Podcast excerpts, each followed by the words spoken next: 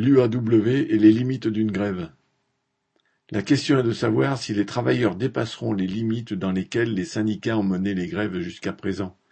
Cette situation, qui semble ouvrir la porte aux travailleurs désirés d'étendre leur grève, l'exige. Jusqu'à présent, les dirigeants des syndicats ne proposent pas de donner à ces luttes l'ampleur qu'elles pourraient avoir.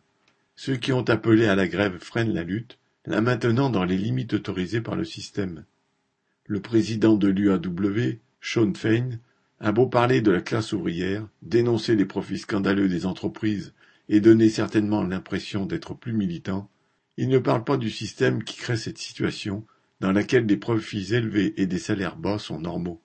Cela s'appelle l'exploitation produite par le système capitaliste, celui-là même que les démocrates défendent, même lorsque Biden se joint à un piquet de grève de l'UAW. Extrait de The Spark, journal trotskiste des États-Unis, le 16 octobre.